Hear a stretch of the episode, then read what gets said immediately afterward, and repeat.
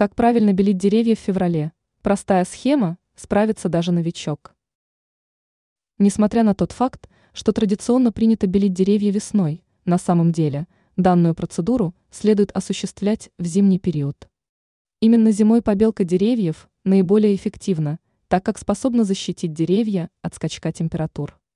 Ученый-агроном Анастасия Коврижных рассказала, на что именно следует обратить внимание при побелке садовых культур в феврале. По словам эксперта, крайне важно соблюсти ряд простых правил. Запомните этот метод.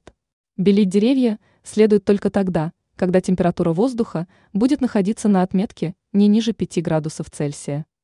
Выбирайте для побелки сухой день, чтобы материал схватился за кору и его не смыло погодными осадками, в том числе снегом.